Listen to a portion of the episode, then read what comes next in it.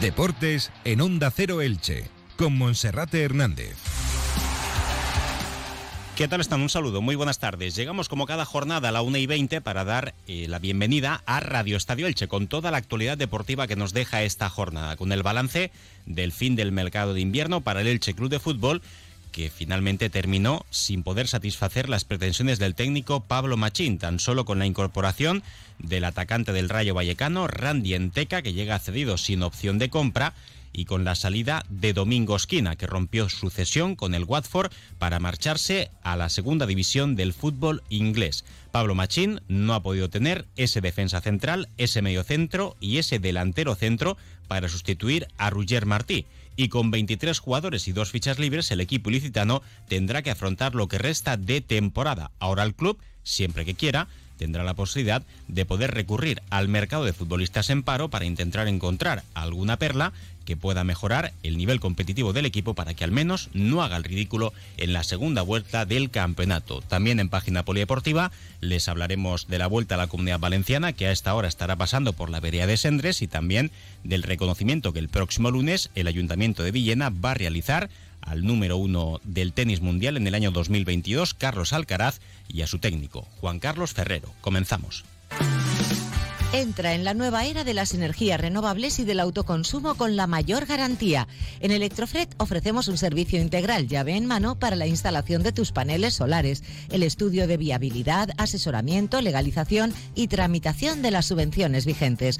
Empieza a generar y consumir tu propia energía con la garantía de Electrofred y sus 20 años en el sector. Infórmate en el teléfono 965 681 540 o en electrofred.com.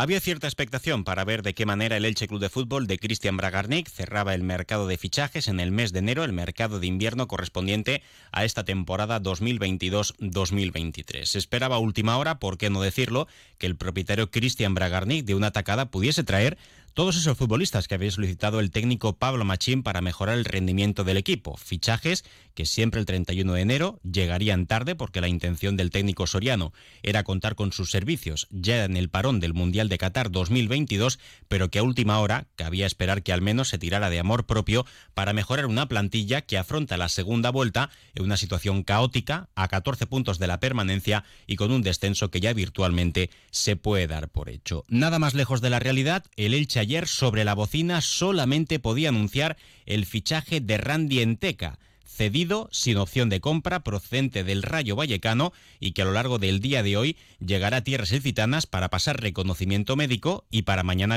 para mañana jueves eh, estar a las órdenes de Pablo Machín de cara al encuentro del próximo sábado en el Estadio Martínez Valero frente al Villarreal. En el capítulo de salidas tampoco hubo demasiadas novedades, solamente la que anunciábamos ayer a esta hora, Domingo Esquina, que por la mañana se despedía de sus compañeros en el vestuario del Estadio Martínez Valero para regresar al Watford como paso previo a su cesión al equipo inglés del Rotterdam, un conjunto que milita en la Championship y que está peleando por la permanencia en el fútbol inglés. El balance del mercado de invierno deja para el Elche cuatro fichajes y cuatro bajas. En cuanto a las bajas, las de Javier Pastore y Fede Fernández, dos futbolistas que por culpa de sus problemas físicos no han podido rendir a buen nivel en el Elche, prácticamente inéditos. Pastore se marchó a Qatar y Fede Fernández sigue sin equipo. Domingo Esquina ayer rompía su cesión para marcharse al Rotterdam inglés y Roger Martí la semana pasada se marchaba cedido con opción de compra obligada en caso de permanencia al Cádiz Club de Fútbol.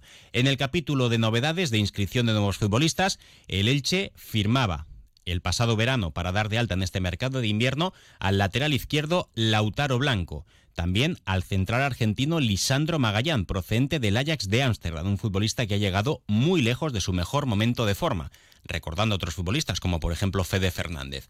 José Ángel Carmona, que ha llegado cedido, procedente del Sevilla, un buen fichaje, y Randy Enteca, un futbolista para la segunda línea de ataque, que en algún momento puede actuar también como punta y que llega procedente del Rayo Vallecano. Esta temporada apenas ha tenido minutos, si bien la pasada temporada sí jugaba un total de 39 encuentros oficiales. Vamos a viajar hasta Madrid porque allí se encuentra nuestro compañero Raúl Granado para que nos hable un poquito más de esta operación y también de Randy Enteca, futbolista descartado por el Rayo Vallecano. Raúl, bienvenido, buenas tardes. ¿Qué tal, Monserrate? Muy buenas. Pues eh, Randy Enteca no ha tenido una gran suerte en su paso hasta ahora por el Rayo Vallecano, esa es la verdad. Llegaba procedente del Fuenlabrada y la verdad es que el año pasado sí tuvo algún momento en el que dio algún destello como para poder ser algo más de lo que ha terminado siendo. Eh, es verdad que lo hizo al principio de la temporada y luego fue diluyéndose hasta ser eh, prácticamente residual en los planes de Andoni Iraola. Esta temporada tampoco ha gozado de muchísimos minutos, aunque sí ha tenido alguna participación por encima de alguno de los hombres que no contaban eh, a priori para Andoni o al menos no para ser titulares. Pero como te digo, el grado de demostración tanto de fútbol como de implicación en esta parte de la temporada sobre el equipo rayista, pues no ha sido la del 100% ni muchísimo menos. Para un jugador que puede jugar de punta, que puede jugar por detrás de un delantero, incluso en la media punta o también tirado un poco hacia la banda, aunque es eh, quizá la posición eh, donde menos aprovechamiento tenga. Eh, en cualquier caso, un futbolista de ataque, un futbolista de ataque total que, bueno, pues ojalá que al Elche sí le pueda ser útil en esta segunda vuelta. Gracias Raúl, futbolista del Rayo Vallecano, donde también estaba Bebé, que finalmente se ha marchado al Real Zaragoza y que también estuvo en la órbita del Elche Club de Fútbol. Bueno, balance de cuatro novedades y de cuatro bajas. También a última hora se pudieron producir otros movimientos. Ayer hablábamos también de los numerosos equipos de la segunda división que andaban tras Gonzalo Verdú. Finalmente en el mercado los que más se lanzaron fueron el Club Deportivo Tenerife y el Real Zaragoza, el equipo de Fran Escribá, que no llegaba a las pretensiones económicas que el futbolista quería tener y para compensar también lo que dejase de, cobrar en el Elche Club de Fútbol y el Club Deportivo Tenerife también le ponía una buena propuesta sobre la mesa. Al final no se pudo concretar la salida de Gonzalo Verdú, que estaba dispuesto a salir del Elche Club de Fútbol dada la situación. El Elche a priori también iba a firmar un defensa central, no se produjo y Gonzalo Verdú en este mes de enero no ha jugado nada tras su expulsión en el Metropolitano ante el Atlético de Madrid. Gonzalo Verdú ha quedado en la cola de centrales y en los últimos partidos incluso hasta Lisandro Magallán ha tenido la de entrar en la ruleta de cambios por detrás de Diego González, Pedro Vigas, el propio Libelton Palacios, el propio Carmona que está jugando también. En definitiva, Gonzalo Verdú pues no está contando demasiado para Pablo Machín. A sus 34 años, el próximo 30 de junio terminará contrato. Luego también pudo salir Tete Morente, con destino al Málaga, equipo que está ahora mismo en zona de descenso en la segunda división, de allí precisamente. Le firmó el Elche en el año 2020 a cambio de 500.000 euros. Tete Morente estaba dispuesto a dejar al colista de primera división para marcharse a la zona baja de segunda. Fíjense cómo estará la cosa ahora mismo en el vestuario del Elche y en el ánimo de los jugadores para incluso aceptar esta propuesta. Había un intercambio de cromos. El Elche sería con los servicios de Ndiaye, un futbolista al que ya tuvo Pablo Machín en el fútbol árabe y que en el fútbol español sobre todo es conocido por su etapa en el Real Betis y en el Villarreal. Vamos a viajar precisamente hasta la capital de la Costa del Sol, hasta Málaga, donde se encuentra nuestra compañera Isabel Sánchez, para que nos cuente un poquito más. Adelante Isabel, buenas tardes. ¿Qué tal, Monserrate? Muy buenas tardes. Pues a punto, ¿eh? estuvo Alfred Ndiaye de recalar en el Elche durante la tarde-noche de ayer. Día de cierre de mercado. En el Málaga no se esperaban movimientos, pero se mostró el medio centro dispuesto a buscar un nuevo destino y es por ello que se comenzó a trabajar en esta opción. Su salida al Elche y desde allí llegaba a Málaga, significaba además la vuelta del gaditano a la Costa del Sol de Tete Morente. La documentación financiera necesaria parece ser que fue lo que impidió que se pudiera llevar finalmente a cabo la operación. Alfred Endiaye al Elche y del Elche llegaba a Málaga, como les digo, Tete Morente. En un ratito esperamos la comparecencia del director deportivo del Málaga, de Manolo Gaspar. Le preguntaremos para conocer más detalles de lo que finalmente el Monserrate no se pudo llevar a cabo. Gracias, Isa. Estaremos pendientes también de esa comparecencia de prensa para poder ofrecer la información a través de nuestra página web en ondacero.es barra Elche. No hay que olvidarse también de la operación que se frustró a última hora, la de Michael Malsa, el centrocampista parisino del Real Valladolid, que tenía el acuerdo hecho con el Elche para llegar cedido hasta final de temporada, en principio sin opción de compra, pero tanto el futbolista como el Elche Club de Fútbol estaban dispuestos a incluir una opción de continuidad independientemente de la permanencia o del descenso. Sin embargo, Michael Malsa, ayer, minutos antes de las 12 del mediodía, publicaba a través de la red social Twitter un mensaje en el que decía que en 2023 un empleado no puede ser una mercancía y lo hacía porque no estaba dispuesto a firmar una cláusula unilateral a favor del Elche. El Elche decidía, solo el Elche, si Michael Malsa seguía o no en el equipo, es decir, Michael Malsa no podía opinar nada en función de cómo le fueran las cosas en la segunda vuelta y además también en caso de quedarse en propiedad le ponían una cláusula de traspaso de 10 millones de euros, es decir, en pocas palabras, Michael Malsa pues se sentía que eh, iba a ser eh, casi una mercancía para el Elche donde poco o nada tenía que opinar en este sentido. Por cierto, Hablábamos antes de Fede Fernández, el central argentino que rescindió su contrato con el Elche. Según la información de César Luis Merlo, periodista argentino, Fede Fernández será nuevo refuerzo del Aldulay, un equipo del fútbol árabe, si no me equivoco, y en los próximos días viajará para sumarse al equipo dirigido por Hernán Crespo. Una vez superados los exámenes médicos, firmará hasta el próximo 30 de junio. Por tanto, allí, en aquella liga, podría coincidir también con eh, Javier Pastore el ex compañero que tuvo en el Elche Club de Fútbol. Bueno, también en el mercado de ayer, pues eh, muchísimos nombres que se pusieron sobre la mesa, aunque a última hora el Elche se queda con dos licencias libres. Eh, falta por saber cuál será el dorsal de Randy en, eh, en Teca y los dorsales que quedan libres son el número 12, el número 18 y el número 25. Tendrá que decidir en Teca entre el 12 y el 18. Pero como resumen, el mercado del Elche queda desde nuestro punto de vista de la siguiente forma. El Elche, en cuanto a número, en cuanto a cantidad, es de los que más ha fichado, pero nos queda seria duda de si es de los que mejor se ha reforzado. Sobre todo el que más necesidad tenía y seguramente no sea de los que mejor parado salga de este mercado invernal.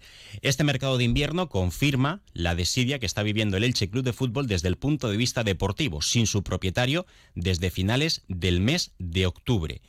Eh, un Cristian Bragarni que lo quiere controlar todo, que quiere ser eh, quien dirija y quien decida todo en el Elche Club de Fútbol y cuando quieres gestionar así y no quieres delegar, tienes que estar en primera persona en el frente de batalla. En cuanto a Pablo Machín, le firmó aprovechando el Mundial de Qatar, aprovechando el parón con aquella pretemporada. Pablo Machín había, había pedido fichajes de inmediato, incluso sin ser de primer nivel, que pudiesen ser futbolistas que viniesen a cambiar la cara del equipo, como ha ocurrido con José Ángel Carmona. Pues bien, llegó Lautaro Blanco, buena incorporación realizada en verano, llegó Lisandro Magallán, muy lejos de su mejor momento de forma, llegó José Ángel Carmona hace un par de semanas y a última hora ha llegado Randy Enteca, pero no ha llegado ese defensa central para subir el nivel, no ha llegado ese medio centro que quería, eh, se habló de Ndiaye, se habló también de Wakasu Mubarak, ni tampoco ha llegado un delantero centro para sustituir a un especialista como Ruger Martí. Seguramente Pablo Machín esté bastante frustrado o puede que hasta incluso se sienta engañado teniendo en cuenta que no se han dado las cosas como él esperaba. También puede opinar Cristian Bragarnik, que tampoco ha conseguido ningún triunfo ni cambiar el rumbo del equipo, pero a Pablo Machín se le prometieron eh, al menos tres o cuatro refuerzos importantes para mejorar el nivel competitivo del equipo. Una temporada que desde mi punto de vista, además de la destitución de Francisco, seguro que con Francisco el Elche ahora mismo no estaría como se encuentra. Francisco siempre fue un tipo competitivo, pero que vivió una situación que hundió al equipo, sobre todo desde el 15 de octubre al 5 de enero, con Jorge Almirón, aquellos duelos directos ante el español, el Getafe y el Real Valladolid solamente se sumó un punto de esos nueve. Y además también en el duelo frente al Girona con Sergio Mantecón, el Elche Club de Fútbol también cayó derrotado. Y ahora falta por saber cuál será el proyecto de Cristian Bragarnik para la próxima temporada, porque seguramente por su cabeza pase a hacer un equipo competitivo y tener el efecto rebote, es decir, tocar la pared en segunda y enseguida hacia arriba. Pero eso no es nada fácil. Los tres equipos que ahora mismo han bajado a segunda división ni siquiera están en ascenso directo, tercero, cuarto y sexto. No es nada fácil la segunda división, mucho menos si no hay un trabajo de conocimiento del mercado exhausto para poder encontrar futbolistas y para tener un nivel competitivo muy elevado. Lo más importante sería cuanto antes aclarar quién va a ser el entrenador de la próxima temporada y también si se puede mantener el bloque de la mayoría de los futbolistas de esta campaña para, para competir la próxima temporada en Segunda División. 1 y 32 minutos, hacemos una pausa y enseguida continuamos con más asuntos. Este San Valentín te invitamos al cine. En Madagascar Mascotas te regalamos una entrada de cine con tu compra hasta el 14 de febrero. ¿A qué esperas? Ven a nuestras tiendas y ve eligiendo la peli que vas a ver. Madagascar Mascotas, el mejor servicio para ti, el mayor surtido para tu mascota. Bueno, y en ciclismo, hoy la etapa de la Vuelta Ciclista a la Comunidad Valenciana partía desde la Vega Baja, desde Orihuela y circulaba por la vereda de Sendres, pasando por el término municipal de Elche, también por Santa Pola y concretamente por el Altet en sentido Alicante y de ahí hasta el norte de la provincia de Alicante. Muchísimos ciclistas y también aficionados al deporte se habrán acercado para ver a algunos de los mejores ciclistas del pelotón internacional.